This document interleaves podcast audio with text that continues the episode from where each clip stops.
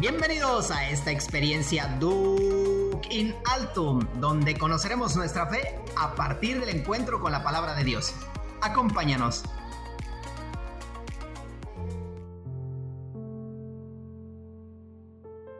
Señor, danos siempre de ese pan. Bienvenidos a esta sección de Lección Divina de tu programa favorito, Duc in Altum. Dispongamos nuestra mente y corazón para alimentarnos de la palabra de Dios.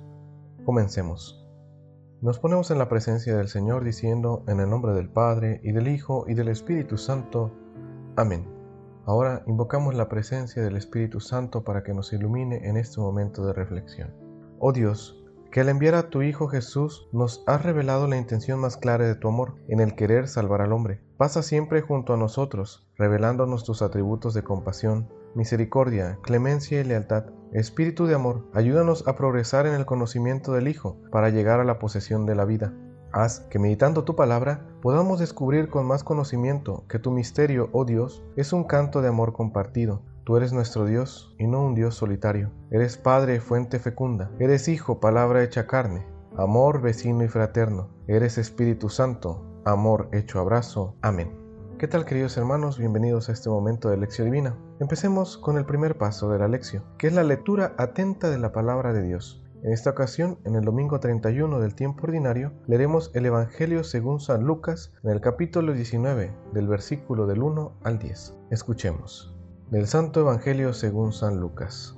En aquel tiempo Jesús entró en Jericó y al ir atravesando la ciudad sucedió que un hombre llamado Saqueo, jefe de publicanos y rico, trataba de conocer a Jesús, pero la gente se lo impedía porque Saqueo era de baja estatura. Entonces corrió y se subió a un árbol para poder verlo cuando pasara por ahí. Al llegar a ese lugar, Jesús levantó los ojos y le dijo, Saqueo, bájate pronto, porque hoy tengo que hospedarme en tu casa. Él bajó enseguida y lo recibió muy contento. Al ver esto, comenzaron todos a murmurar diciendo, ha entrado a hospedarse en casa de un pecador. Saqueo, poniéndose de pie, dijo a Jesús, mira Señor, voy a dar a los pobres la mitad de mis bienes, y si he defraudado a alguien, le restituiré cuatro veces más. Jesús le dijo, hoy ha llegado la salvación a esta casa, porque también él es hijo de Abraham, y el Hijo del Hombre ha venido a buscar y a salvar lo que se había perdido. Palabra del Señor. Gloria a ti, Señor Jesús. Recuerda que en este momento de la lección es buscar lo que el texto dice en sí mismo, algunos personajes, qué está sucediendo, es escudriñar la palabra de Dios, es rumiarla, es descubrir qué es lo que Dios está diciendo en este momento. Puedes hacerle algunas preguntas al texto y las podrás responder en el momento de la meditación. Pasamos ahora al momento de la meditación. A continuación, leeré el siguiente comentario que nos puede ayudar a descubrir el sentido del texto. En este domingo, el Evangelio, con la escena de saqueo y la página sapiencial del Antiguo Testamento, nos pone por delante un mensaje consolador y estimulante, el perdón de Dios. Ambas lecturas, junto con el Salmo, nos animan a todos que somos pecadores y necesitamos de esta misericordia de Dios, a confiar en Él. Esta vez no es una parábola, sino un hecho que sucedió al llegar Jesús a la ciudad de Jericó, una ciudad comercial y muy rica, muy apta para que los recaudadores de impuestos prosperen. Jesús se encuentra en la frontera de Jericó, y el hecho de que sea en esta frontera de esta ciudad, tan milenaria y tan relevante para el pueblo, es un marco digno de consideración, porque la salvación llega hasta los confines de la tierra. Este relato es un relato de grandes iniciativas. Saqueo que quiere conocer a Jesús, Jesús que busca a Saqueo. Saqueo renuncia a ser rico. Y finalmente Jesús que le muestra que Él es el camino de la salvación. El relato, al contrario del publicano de la semana pasada, presenta tres características del personaje. Su nombre, Saqueo, su profesión, recaudador de impuestos, y su estatus social, un hombre rico. Saqueo, el jefe de los publicanos, buscaba el encuentro con Jesús y al estar limitado por su estatura, encuentra un obstáculo, la muchedumbre. Sin embargo, eso no fue un impedimento para ver al maestro. Lucas utiliza el verbo griego zeto, que quiere decir buscar, y es decir, el deseo de saqueo. Él buscaba verlo. Sin embargo, este verbo indica un deseo muy profundo. Es una búsqueda como el quien busca la verdad, o el que busca la salud, o el sentido de su propia vida y la salvación. El buscar el encuentro con Jesús nos hace recordar el deseo de Herodes, que buscaba también ver a Jesús. Pero aquí el evangelista utiliza otro verbo, celo, que expresa exactamente el deseo, el querer, pero la intención es diferente. En Herodes nos dice que éste solamente quería ser un espectador de los milagros de Jesús. Sin embargo, Saqueo tiene una intención más profunda, que es correspondida por la autoinvitación de Jesús a hospedarse en su casa. Saqueo es una muestra de lo que al final de la narración nos dice Jesús. El Hijo del Hombre ha venido a buscar lo que estaba perdido. Él estaba perdido y fue salvado. Sin embargo, es interesante descubrir que la salvación anunciada por Jesús no se da sino después de que Saqueo decide transformar su vida. El hombre lo recibe con alegría. Es un honor para él acoger al Maestro de Nazaret. Al encontrarse con Jesús y escuchar su mensaje, hace que este hombre rico cambie.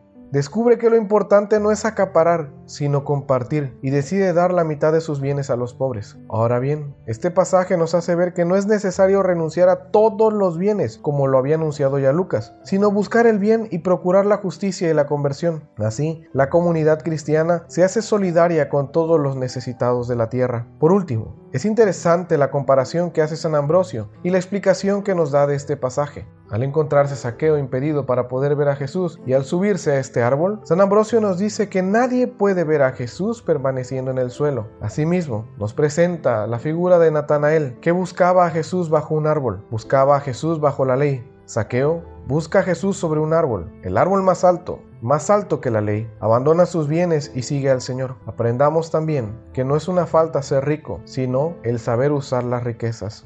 Ahora bien, para este momento de la meditación nos pueden servir las siguientes preguntas para nuestra reflexión personal. Recuerda que este momento es descubrir qué me dice Dios a mí a través de esta palabra. ¿Tenemos el deseo de encontrarnos con Jesús? Y cuando nos llama, lo hospedamos en nuestra casa, es decir, en nuestro corazón. ¿Este encuentro con Jesús me lleva a cambiar mi vida con respecto a los demás? ¿Somos personas de buen corazón, misericordiosos, fáciles al perdón? ¿O por el contrario, somos fáciles en la condena, como los fariseos que murmuraban porque Jesús ha entrado en casa de un pecador? ¿Sabemos escuchar a los demás?